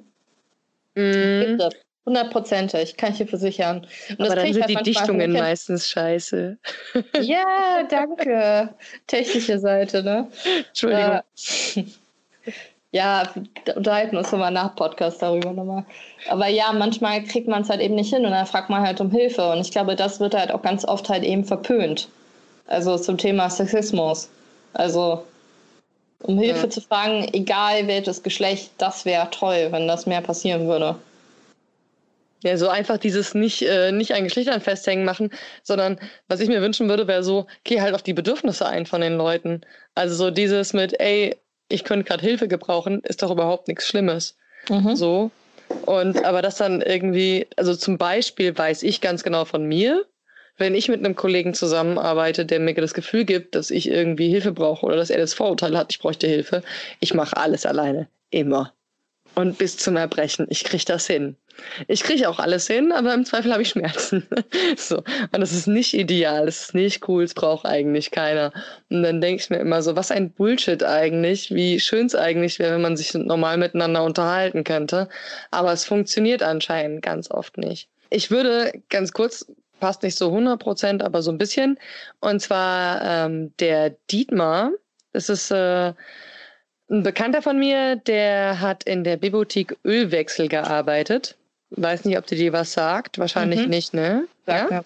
ja, klar. Die Bibliothek Ölwechsel ist für mich einer der wichtigen Punkte, äh, weil ich habe Craft Beer für mich entdeckt und dann habe ich das gegoogelt. Das war so 2012. Und dann habe ich durch dieses Googlen die Bibliothek Ölwechsel gefunden und ich kam in diesen Laden rein und da stand jemand mit Handwerkerklamotten vor einem Craft Beer Regal und hat die Geschichte vom IPA erzählt. Und daraufhin war ich natürlich ein bisschen begeistert. Und, ähm, ein bisschen nur, ne? da war eine Autowerkstatt neben der Craft Beer. Ja, Dinge, mit denen man mich glücklich macht. Ich habe mich dann einfach damals getraut, Dietmar anzuquatschen. Und ähm, ich habe jetzt Dietmar für die Podcast-Folge auch gefragt, was sind seine positiven, negativen Erfahrungen zum Sexismus, was sind seine Sachen, die er erlebt hat, weil ich mir dachte, üblicherweise werden Frauen zu dem Thema befragt, aber man könnte ja auch mal einen Typen fragen, irgendwie so. Schadet ja nichts, auch mal eine andere Perspektive reinzubringen. Und Dietmar hat dann so allgemein versucht, seine Beobachtungen zu teilen. Der macht auch ganz viele Tastings. Mhm. Und, Bierverkostung. Ähm, ja, er macht Bierverkostungen, genau. Und äh, dann dachte ich mir, dann spielen wir mal ganz kurz Dietmars Meinung zum Thema äh, Frauen, Craft Beer Szene, Vorurteile, was auch immer ein. Ich kann selber schwer dazu sagen, wie ich mich in der Craft, äh, Craft Beer Szene sehe oder ob jetzt irgendwie ich anders behandelt werde, weil ich ein Mann bin. Ich kann dir aber ein paar Beobachtungen mitteilen. Die eine finde ich, dass ich immer wieder auf Bierverkostungen erlebe, dass äh, obwohl sie fast mehr Bescheid wissen als Typen, Frauen sehr vorsichtig damit sind, wie sie sich äußern, was sie sagen. Also wenn es um Geschmacksbeschreibung von Bier geht, habe ich oft erlebt, dass ähm, Frauen deutlich besser schmecken konnten, sich aber immer zurückgehalten haben, sehr vorsichtig formuliert haben, das ist so oder so, ähm, obwohl sie es eigentlich sehr genau wussten und sehr gut sagen konnten, was das ist und wie das funktioniert. Insofern, ähm, und die Typen dabei laut irgendwas in den Raum gesagt haben, weil sie irgendwas sagen wollten ähm, oder irgendwie erscheinen wollten, halt wüssten sie was und fragen dann Biere, kennst du dieses Bier schon, kennst du das Bier schon, um sozusagen sich selber in den Vordergrund zu stellen, wie viele Biere sie schon kennen. Ähm, aber das ist sozusagen wahrscheinlich insgesamt gar nicht anders als äh, in der Gesamtgesellschaft sonst, was mit Bier zu tun, also die Bierszene, ähm, dass die Männer lauter und äh, äh, selbstsicherer auftreten und dabei Sachen platttreten, unhörbar machen, die wahrscheinlich genauer und klüger wären als das, was sie selber zu sagen haben. Ähm, als Beobachtung kann ich auch sagen, ähm, wie bei den Barbershops äh, auch sozusagen bei der Craft Beer Szene natürlich eine krasse Reinszenierung von Männlichkeit stattfindet. Also der Bart, der Typ, der Macher, ich kann das, äh, äh, mir liegt das im Blut, äh, sozusagen der Kämpfer, der Einzelkämpfer, der seine Brauerei hochzieht, ist natürlich ein echt starkes Narrativ in der Craft Beer Szene. Ähm, und da haben es Frauen, äh, glaube ich, nicht leichter ähm, oder auch schwer, aber sozusagen diese Männergeschichte ist schon krass und deutlich da. Und ähm, da ist sicherlich das Craft Beer genau wie das Beef und Craft Fleisch oder wie das denn nennen mag oder die Barbecue-Szene äh, ein Symptom dafür, wie es an vielen Stellen auch stattfindet, sozusagen, dass man so wieder so berechtigt, wir wollen Männer sein, wir wollen grillen, wir wollen Bier trinken äh, und wir machen das cool jetzt. Und wir sind nicht sozusagen Stammtisch, sondern äh, wir sind die coolen Barträger und da wird oft genau dasselbe wie vorher auch transportiert, dass eben Männer die Macher sind äh, und die Frauen ins zweite Glied zu treten haben oder sozusagen in den Hintergrund tritt, wie sie in Brauereien mitarbeiten oder eben äh, wichtige Voraussetzungen schaffen, dass die Männer und die Typen so cool sein können mit ihrem Bier und Brauereien. Naja, das so als kurzer O-Ton. Ähm, es ist auf jeden Fall, glaube ich, äh, gut dazu zu was zu machen.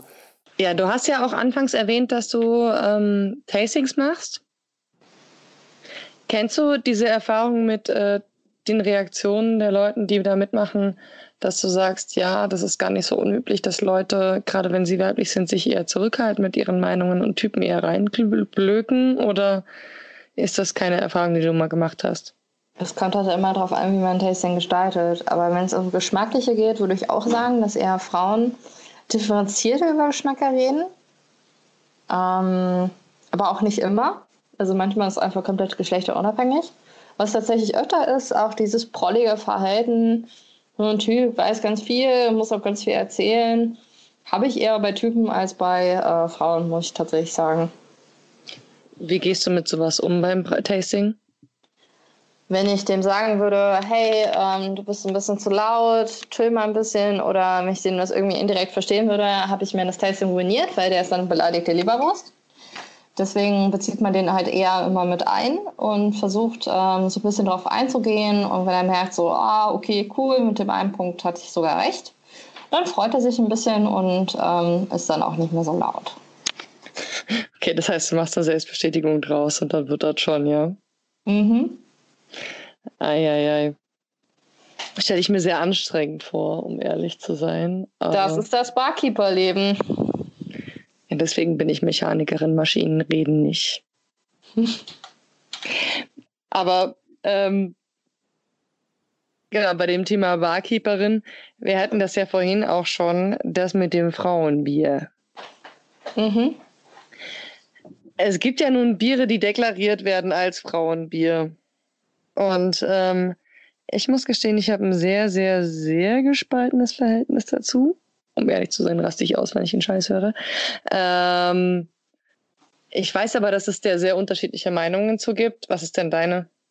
Ich bin da auch sehr empfindlich, wollen wir es mal so formulieren. Also ich habe letztens, ähm, oder was mich sehr empfindlich macht, ist, wenn ähm, wenn der Typ an den Tresen kommt und seine, ähm, seine Freundin irgendwie hinten sitzt und sagt so, ja, kannst du mir mal ein Frauenbier für meine Freundin geben? Und ich so, hey, wir bieten Probierschlücke an.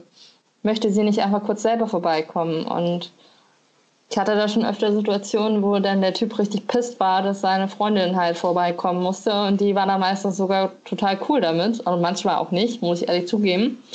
Aber ich, ich kaufe nicht irgendeinem Menschen ein Bier, sondern ein Mensch, ein Bier, was nach dem Menschens Geschmack ist. Und das kann ich da nicht guten Gewissens dann einfach irgendwas hinstellen. Wenn ich dann Frauenbier hingestellt hätte, was ist ich, ein, ein Sauerbier mit Früchten und das nicht geschmeckt hätte, der hätte mich auch angemault. So von wegen, so, hä, was ist das denn für ein Bier? Ich würde doch ein Frauenbier. Ja, was ist das denn? Also, ich finde das sehr, sehr schwierig. Mhm. Ich habe dazu auch Viola gefragt. Und jetzt spielen wir mal kurz Ihre Meinung ein. Was hältst du von Frauenbieren? Wunderschöne Frage, werde ich nämlich äh, quasi täglich mit konfrontiert auf der Arbeit. Wir haben eine relativ große Auswahl bei uns auf der Bierkarte und viele Bierstile, die einem vielleicht auch nicht unbedingt was sagen. Wir haben auch viele Gäste, die nicht gezielt zu uns kommen, weil wir eine Craft-Bier-Bar sind, sondern einfach, weil wir in Berlin einen sehr exponierten Standort haben. Äh, und dann ist immer die erste Frage, naja, was können Sie mir denn empfehlen? Und dann frage ich, naja, was trinken Sie denn gerne? Und dann kommt von den Damen meistens, naja, so ein typisches Frauenbier halt. Jeder weiß, was damit gemeint ist. Nicht so herb, eher süffig, vielleicht ein bisschen süßlich. Jeder weiß, was damit gemeint ist, aber ich kann den Begriff einfach nicht ausstehen. Umgekehrt zum Beispiel, wenn mich Männer fragen, welches Bier würden sie denn empfehlen? Und ich empfehle ihnen mein Lieblingsbier. Dann kommt ganz oft der Spruch, naja, das ist aber bestimmt so ein Frauenbier, oder? Und ich denke mir so, nein, ist es nicht. Weil ich zum Beispiel trinke einfach sehr gerne sehr herbes Bier. Es gibt ja auch schon viele Brauereien, größere und auch kleinere, die von Frauen geführt werden, die sich auch dafür einsetzen, dass das Bier für die Frau wieder attraktiver wird. In dieser Richtung müsste meiner Meinung nach schon mehr getan werden. Dass es einfach gesellschaftlich nichts Außergewöhnliches mehr ist, wenn eine Frau lieber Bier als Wein trinkt, zum Beispiel äh, oder eine Frau einfach sich mal ein Bier bestellt, so ohne komische Kommentare zu kriegen. Das sollte meiner Meinung nach mittlerweile im 21. Jahrhundert schon möglich sein. Merke aber leider immer wieder, dass es äh, doch irgendwie schwierig ist anscheinend. Ja, aber der an sich, der Begriff Frauenbier, naja. Also genau, Viola hat tatsächlich eine etwas andere Meinung dazu, weil sie sagt, für sie ist klar, was ein Frauenbier ist. Also eher Frauenbiere werden ja südlich und süffig. Und du sagst jetzt, naja, ist nicht ganz so eindeutig. Ähm, ich würde sagen, man hat eine erste Assoziation dazu, was dazu gesagt wird. Und äh, meine, wenn ich Frauenbier höre, ist mittlerweile meine erste Assoziation die Bierfee. Von unter anderem den Meinl-Schwestern. Und das finde ich ein bisschen schwierig, weil ich die Bierfee unfassbar liebe. Ich glaube, das ist ein sehr geiles Bier, äh, weil es total ausgewogenen Geschmack hat, weil es total wirklich gut gemacht ist aus meiner Perspektive. Meinst, Auf der äh, Holla, die Bier, Holla die Bierfee, ne? Genau. Mit dem Hopfen und äh, mit der Champagnerhefe der Nachgärung, Nachgärung ne? Genau. Ja. Und ich glaube aber, es ist auch kein klassisches, in Anführungszeichen, Klischee-Frauenbier, weil es halt hopfiger ist. So, und ähm, ich mag den Begriff halt tatsächlich nicht, weil ich mir denke, ähm, das ist eine, ich glaube, 90 Prozent der Leute nutzen das Wort Frauenbier als Abwertung. Und das mag ich nicht. Und ich glaube tatsächlich, viele Leute haben halt eine sehr andere Assoziation von Bier. Und denen muss man halt zeigen, was Bier alles so kann und äh, was mit Bier alles so geht. Ich habe zum Beispiel mal einen Junggesellenabschied, bewusst männliche Form, organisiert und ähm, hatte da von Anfang an Anmeldungen von Leuten, die gesagt haben, sie trinken kein Bier. Also habe ich besondere Limonaden organisiert und habe trotzdem ein Biertasting gemacht, weil das war der Wunsch. Und da wurde mir im Nachhinein gesagt, dass einer eigentlich nur kein Bier getrunken hat. Die anderen haben kein Bier getrunken, weil sie davon ausgegangen sind, dass das Bier ihnen eh nicht schmeckt. Aber als ich dann halt irgendwie unterschiedliche Biere ausgepackt habe, ging das dann trotzdem. Also ich habe halt gemerkt, man muss Leuten halt viel zu Bier erklären und dann funktioniert das schon. Aber ja, mit dem Label, halt wieder, ne? genau, mit dem Label Frauenbier halt nur so semi. Vor allen Dingen, weil Frauenbier in meiner Erfahrung halt auch schwierig ist. So. Also, ja, süffig, fruchtig, aber naja, ich finde es vor allen Dingen schwierig, weil es abwertend benutzt wird. Und ich glaube vor allen Dingen, dass der Unterschied zwischen dir und de äh, deinem Arbeitsplatz und Violas Arbeitsplatz ist, dass sie halt eben, also in diesem großen Einkaufszentrum am Alexanderplatz und äh, du in einer Bar arbeitest, wo Leute ja auch eher hinkommen, weil sie Bock drauf haben, dass das vielleicht auch einen Unterschied macht. Ja, ich denke schon, auf jeden Fall. Aber nichtsdestotrotz ist es halt echt schwer zu sagen, hey, ich mache das nicht, weil ich meine Prinzipien habe und halt irgendwie natürlich auch einen Rüffel bekommen, so von wegen, hey, der Kunde ist König, etc. Aber andererseits, wenn man gut argumentieren kann, halt trotzdem sagen kann, so, nee, sorry, das ist jetzt auch nicht das Prinzip unseres Ladens, ne? Das ist halt auch das Gute, wenn man unabhängig ist, ein kleines Team hat. Zum Beispiel Viola kann ich mir gut vorstellen, wenn sie das machen würde, dann ähm, wäre das halt nicht so cool, wollen wir es mal so formulieren. Mhm. Also das heißt, das Ding ist vor allen Dingen viel Probierschlücke. Dieses mit dem von wegen probier einfach mal. Ja. Wäre so ein Ding von dir. Dann ähm, gibt es so ein generelles Ding, wo du sagen wirst, okay, so kann man mit dem Wort Frauenbier umgehen oder damit hast du also so einen Tipp, womit du dann, wie du damit umgehen würdest oder? Ich würde einfach umgehen und sagen so, hey, Frauenbier ist divers. Ähm, wenn die Bar die Möglichkeit hat, ähm, Probierschlücke auszugeben, würde ich das auf jeden Fall machen. Weil so oft hat sich schon herausgestellt, das Bier, was der Typ seiner Freundin empfohlen hätte, das hat ihr dann manchmal ganz, also manchmal kennen, kennen die Menschen seinen Partner doch ganz gut, aber manchmal ganz oft halt eben nicht. Es hätte dann halt einfach doch nicht gepasst. Mhm. Und es kommt eben auch ganz drauf an, halt wieder auf die Beratung am Tresen an, wenn man sagt so, hey, das schmeckt danach und danach, dann werden die Menschen auch neugierig. Und ähm, ich finde es dann halt immer so schade, wenn der Partner dann ähm, den Menschen dann so einschränkt und dem die ganzen Geschmackserfahrungen dann halt quasi weglässt. So von wegen, das wird dir eh nicht schmecken. Ja, ist halt leider oft so, weil Leute einfach auch gar kein Interesse an Bierauswahl haben, weil Bier halt irgendwie in Deutschland sehr oft auch sehr monoton ist, ne? Das ist halt. Ja, dagegen kämpfen wir an und dann ist das auch okay für mich, wenn ich dann die blöde Thekenfrau bin, wo die dann das halt einfach mal nicht macht, sondern die Frau dann halt eben zum Tresen kommen lässt. Und ich hatte so oft schon positive Erfahrungen jetzt dadurch. Also gar, also eine negative Erfahrung, wo das dann echt so doof war und sie dann das selber doof fand. Aber ansonsten ähm, haben, kommen die Leute durch den Tresen und fragen sich so, hä, warum muss ich denn jetzt kommen? Und wenn ich so sage, hey, möchtest du nicht das Bier probieren, dann freuen die sich natürlich auch. Weil typisch Mensch, wenn er was gratis bekommt, dann freut er sich, ne? Also. Ja, okay, das kann ich auch gut verstehen. Gibt es denn Sachen, die du sagen würdest, da würdest du dir wünschen, dass der Umgang vielleicht sich ändert? Wenn es so um das äh, Geschlechterthema geht, so wo du generell sagen würdest, da hättest du Bock drauf, dass du diese Diskussion oder dieses Thema nicht mehr an der Backe hättest? Ähm, relativ simpel bezogen. Also ich habe bis jetzt drei Bars erlebt, wo es Menstruationsprodukte gibt in den weiblichen Toiletten. beim Wir Komplizen gibt es das in Frankfurt. Das ist toll, das freut mich sehr. Aber ähm, das ist halt irgendwie, was Zusammenhalt halt auch betrifft, auf Geschlechter bezogen. Es, es wäre super toll, wenn es mehr Menstruationsprodukte in allen Bars geben würde. Lustigerweise gibt es bei den Wir-Komplizen halt auch nicht mal eine explizit ausgeschriebene Toilette. Also ja, es gibt halt einfach also Toilettenräume, ne? zwei unterschiedliche, ja genau. Ja, ja. Aber ähm, das ist so ein Punkt, der mir auffällt. Sehr mhm. sogar. Weltweit. Weil das Bedürfnis ist einfach da und ich hatte es schon ganz oft, dass ich mir gedacht habe, das wäre total toll, aber es ist nicht vorhanden. Also wenn ich mir daran denke, wie der Colonel Temperamental, der Moritz Borg, äh, noch meinte, dass er gegoogelt hat, was es da alles an unterschiedlichen Sachen gibt, um es halt eben zur Verfügung zu stellen. Was sind das für Menschen? Ähm, der Moritz ist ein ziemlich cooler Mensch. Der ist der Taproom Manager von The Colonel in London. Ah, okay. Und, ähm, ich war bei Cloudwater auf Toilette, die hatten auch Menstruationsprodukte. Äh, der Laden wird aber auch von zwei Mädels gemanagt. Und äh, dann meinte sie, hey, voll cool, die haben, so, äh, haben Tampons. Und der dann so, ey, ja, deswegen habe ich, also, ja klar. Und ich so, ja, habe ich gesehen, ihr auch. Und ähm, ja, und dann meinte so, ja, ich habe echt lange gegoogelt und nachgefragt, was man da so braucht oder was die besten Produkte sind und Bio und Öko und so. Und das fand ich dann halt irgendwie ziemlich cool. Abgefahren. Also, ja, also es gibt Menschen, die tatsächlich sich beschäftigen mit dem Wohl vom anderen Geschlecht. Ansonsten Thema Zusammenhalt, halt nicht mehr nach Frauenbier fragen, nicht mehr irgendwie etwas zu erklären versuchen kann, Mansplaining, das fände ich echt toll.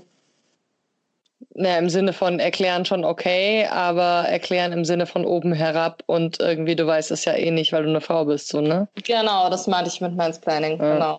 Mir fällt gerade nicht so viel ein, weil ich bin relativ glücklich gesegnet, dass ich noch nicht so krasse böse Erfahrungen hatte. Also ich finde halt, man sollte ab und zu mal immer wieder drüber reden, gerade weil, wenn man es nicht tut, geht viel unter. Ich habe gemerkt, mir tut's gut, wenn ich drüber reden kann. So. Also deswegen, für mich war Viola quasi äh, Himmel auf Erden. Boah, ich habe endlich mal mit Frau, mit eine Frau, mit der ich über meine Arbeitssituation reden kann.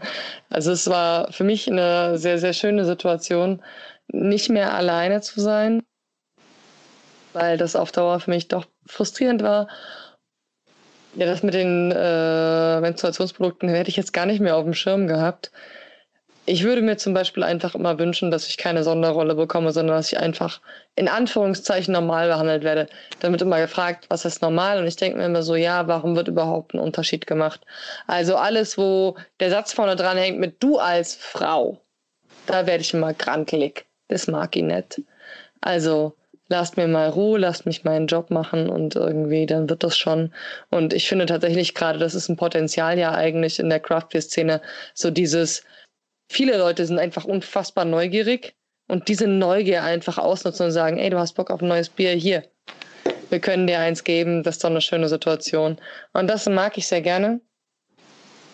Und ich glaube, das ist was, was ich auch an der Craft Beer Szene sehr gerne mag. So neben den ganzen ja, blöden Vorurteilen, die es da so gibt. Und ähm, kommen wir auch jetzt quasi langsam nach und nach zum äh, Abschluss oder zu den letzten Themen mit ähm, es gibt ja auch eine ganze andere Menge von Mädels und Frauen irgendwie in der Craft Beer Szene. Gibt es da welche, die du besonders cool findest oder wo du sagen würdest, so hier, da kann man auf jeden Fall mal vorbeischauen?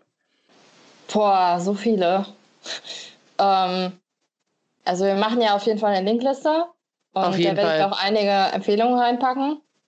Also ich persönlich habe ja mein Biermädelswichteln via Instagram organisiert. Das sind alleine 25 Frauen, die ich empfehlen kann bezüglich Tipps in der Re also empfehlen kann bezüglich Meinungen, Ratschläge, ähm, bezüglich ähm, Bier in ihrer Region. Darüber wissen die Mädels ganz gut Bescheid. Ähm, und ansonsten ähm, bin ich letzte ähm, Ende Februar zu einem Treffen nach Berlin angereist. Dort haben sich die Berliner ähm, Mädels getroffen. Das war auch ziemlich geil. Also die Position, positive Erfahrung bis dato gab es noch einen zweiten Teil. Das war tatsächlich dieses Treffen. Das waren 30 Frauen im Muted Horn in Berlin. Roundabout würde ich ungefähr schätzen. Also mindestens 20, irgendwas zwischen 20 und 30 die alle im, äh, ähm, ähm, in der Szene gearbeitet haben. Irgendwie Barkeeper, Sale Reps, ähm, Brauerinnen, komplett unterschiedlich, Barmanagerin, alles, alles dabei. Und ähm, da war auch das erste Mal, dass man erlebt hat, zum Beispiel eine Sales Rep zur anderen Sales Rep meinte so, ey, du, sorry, ähm, lass mal den Späti in Ruhe, äh, der hat eigentlich keinen Bock auf dein Bier, aber ist zu nett, um es dir zu sagen. So, hast du das mal bei Männern miterlebt? Also ich jetzt ehrlich gesagt noch nicht. Und ähm, ja, das meine ich mit, ähm, genau, wenn jemand sich da irgendwie connecten möchte, einfach mal bei mir melden. Ähm, ich organisiere das. Und ansonsten Empfehlungen Tipps, ähm, coole Blogs. Ähm, es gibt so viel. Also ich bin echt ein bisschen überfordert, weil ich glaube, viele Menschen, ähm, ich bin mit dem Thema Bierfeminismus, wenn wir es so nennen wollen, ziemlich verbunden. Habe mich auch seit zwei, drei Jahren ziemlich in das Thema reingekniet und dadurch kenne ich halt auch sehr, sehr viele Frauen und sehr viele tolle Sachen, die Frauen machen. Und ähm, ja, bin gerade ein bisschen überfordert, ehrlich gesagt. Ich könnte so viel erzählen, aber ich will nicht dann, eine halbe Stunde nur über Sachen reden. Dann, dann lass uns doch darauf einigen, dass wir eine Linkliste unten anfügen in den Podcast. Das heißt, das findet ihr in den Show Notes und auch auf dem Blog, wen wir alles empfehlen und cool finden irgendwie keine, kein Anspruch auf Vollständigkeit, ihr wisst Bescheid. Verlinken wir das einfach und dann könnt ihr euch mal durchwühlen, beziehungsweise vielleicht auch einfach nochmal darauf hinweisen, wen man alles irgendwie supporten und empfehlen kann. Weil ich würde behaupten, wir wissen auch noch nicht alles, weil ich zum Beispiel auch sehr lokal gesteuert bin. So, ne? Ich kenne meine Leute irgendwie beim Der Komplizen ist Anita mit dabei, irgendwie bei Meinelbräu sind Brauerinnen mit drin und so. Aber das sind dann halt Leute, ne, das verfolge ich dann schon länger. Ich freue mich da immer gerne über neuen Input. Und ähm, wir verlinken auch deinen Instagram-Namen am besten wahrscheinlich, ne? Ja, ich denke schon. Darüber bin ich mit am aktivsten, würde ich sagen. Ja. Ähm, ansonsten, was ich jetzt drei coole Sachen tatsächlich cool finde. Ähm, tatsächlich zwei englische Ladies. Ähm, eine ist die Claire Ambüllen und Jen Ferguson. Ich weiß nicht, ob ich es richtig ausgesprochen habe. Die haben ein Kochbuch geschrieben, das heißt Beer Lovers Table. Und dazu gibt es Bierempfehlungen zu den Rezepten. Und es gibt im deutschsprachigen Raum bis dato nur ein Craft Beer Kochbuch. Das haben ähm, Stefan Paul und Thorsten Goffin geschrieben zusammen. Und das ist ziemlich fleischbasiert. Und ähm, generell ähm, war es, also ist es auch mittlerweile ein bisschen veraltet, muss man einfach sagen, schon ein paar Jahre alt. Und das äh, Beer Lovers Table hat tatsächlich ein paar mehr vegetarische Gerichte, was mich persönlich mehr anspricht. Und ähm, ist auch ein bisschen anders strukturiert. Deswegen würde ich jedem das empfehlen, der gerne Food Pairing macht. Und der zweite Punkt wäre Natalia Watson. Ist, ähm, bei Instagram heißt die gute Dame Beer with Nat. Und die macht auch einen Podcast und äh, tatsächlich nur mit Frauen und nur über das Thema von Bier. Also Frauen und Bier. Und äh, mit unterschiedlichen Frauen in unterschiedlichen Positionen in dem äh, Bierbusiness. Und sie hat gerade ein Buch rausgebracht über die Entwicklung von Bierstilen. Und ähm, sie möchte auch, die, ich habe letztens mit ihr privat bei Instagram geschrieben und sie möchte auch das Buch, ähm, dass es demnächst als äh, Lektüre beim Cicerone gelistet wird. Also zumindest versuchte sie gerade dazu zu überreden. Und das äh, finde ich schon ziemlich erstaunlich. Ähm, zwei komplett unterschiedliche Ansätze, zwei komplett unterschiedliche Bücher von Frauen aus der Bierszene geschrieben. Und die Vielfalt ähm, fehlt mir auch tatsächlich so ein bisschen in Deutschland. Also, wie siehst du das? Okay, ich habe tatsächlich ein Bier mit äh, Kochen mit Bierbuch geschenkt bekommen, was ich sehr, sehr liebe, weil äh, da Rezepte drin sind, die ich nicht kannte. Aber tatsächlich sind die Biersorten nicht dabei gewesen. Ah. Hm. Was natürlich so semi ist, wenn man weiß, dass Bier sehr unterschiedlich schmecken kann. das war so, hm, okay. Aber es sind Rezepte dabei mit, äh, wo ich sagen würde, so, yo, ich weiß dann, welches Bier ich nehme. Aber ich fürchte dann, wenn Leute das kaufen und dann glauben, sie könnten da irgendwie einen Industriepilz reinkippen und dann schmeckt das gut, dann funktioniert das nicht. Das finde ich dann sehr schade, weil ich glaube, die Leute haben da viel Arbeit reingesteckt. Und ähm, genau, bei mir ist tatsächlich, ich trinke gar nicht, also ich lese gar nicht so viele Blogs. Ich, bei mir ist es einfach so, ich verfolge halt viele Leute, äh, beziehungsweise ich habe ja selbst auch schon für Hopfenhelden geschrieben, ist Ewigkeiten her. Aber so die ersten Leute, die mir halt begegnet waren, waren Silvia Kopp und Mareike Hasenbeck. Und ähm, da verfolge ich auch immer noch viel, was die machen. So auch wenn ich mit manchen Themen, also ne, ich bin da nicht immer so 100% drin, aber da gucke ich immer schon noch so. Und da würde ich sagen, das ist mittlerweile echt eine lange, ähm, lange Zeit, die ich da irgendwie so mit drin stecke irgendwie und die ich den Leuten auch vor. Also ich finde äh, beeindruckend, wie lange die dahinter stecken, ohne jetzt genau zu beurteilen, was sie machen. Und ich mag zum Beispiel das Bier von der Schneeeule sehr gerne. Da ja, die Ulrike. ja, da freue ich mich immer total drüber. Und ähm, da tauschen meine Schwester, meine Schwester wohnt in Berlin und die freut sich immer wie Bolle, wenn irgendwie nette, leckere Sachen bei der Schneeeule rausgekommen sind. Und genau, mein Lieblingsbier ist halt das Hopfen, ähm, oh, wie heißt es? Kennedy? Nein, nein, nein, nein, nein, nicht von Schneeeule, sondern von den Meinl-Schwestern das äh, Grünhopfenbier. Das ist das beste Bier aller Zeiten. Nein, okay, wahrscheinlich gibt es auch noch andere gute Biere. Du hast tatsächlich ein Lieblingsbier? Ich habe kein Lieblingsbier. Denn es ist so das Bier, wenn ich es sehe, bin ich einfach unfassbar glücklich. Hm. Es gibt auch andere Biere, wo ich sehr glücklich bin. Nehme Flüggebiere oder Biere von Bene. Also Bene ist keine offizielle Brauerei. es gibt ein Flüggebier, was nach ihm benannt ist. Ähm, und Bena hat zum Beispiel mal ein Grapefruit IPA gemacht. So, meine Schwester redet heute noch davon und das ist mittlerweile sechs oder sieben Jahre her, weil das Bier so gut ist. So, ne? Und ach so, ja, Bene macht den Podcast mit. Jeder kennt Bene, der diesen Podcast hört, weil er hat Ahnung von Berliner Weiße. Einfach ein gutes Bier, wenn das so gut war, dass man sich fünf, sechs Jahre dran erinnert. Ich glaube, ein größeres Lob gibt es nicht. Nee, glaube ich auch nicht. Ja. Ich kann mich noch daran erinnern, als ich die erste Berliner Weiße getrunken habe. Das war im Goldtopf in Leipzig. Da habe ich alle Berliner Weiße getrunken von der Ulrike. Alle an dem Abend. Das war viel. Uiuiui, klingt nach einem guten Abend. Ja, auf jeden Fall. Okay, also wir machen euch eine Linkliste. Ich hoffe, äh, ihr konntet was mitnehmen für euch.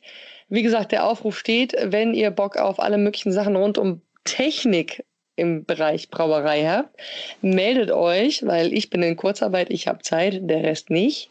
Das heißt, brautechnologisch sieht eher mau aus gerade. Danke an Monique fürs Mitmachen beim Podcast. Ja, gerne.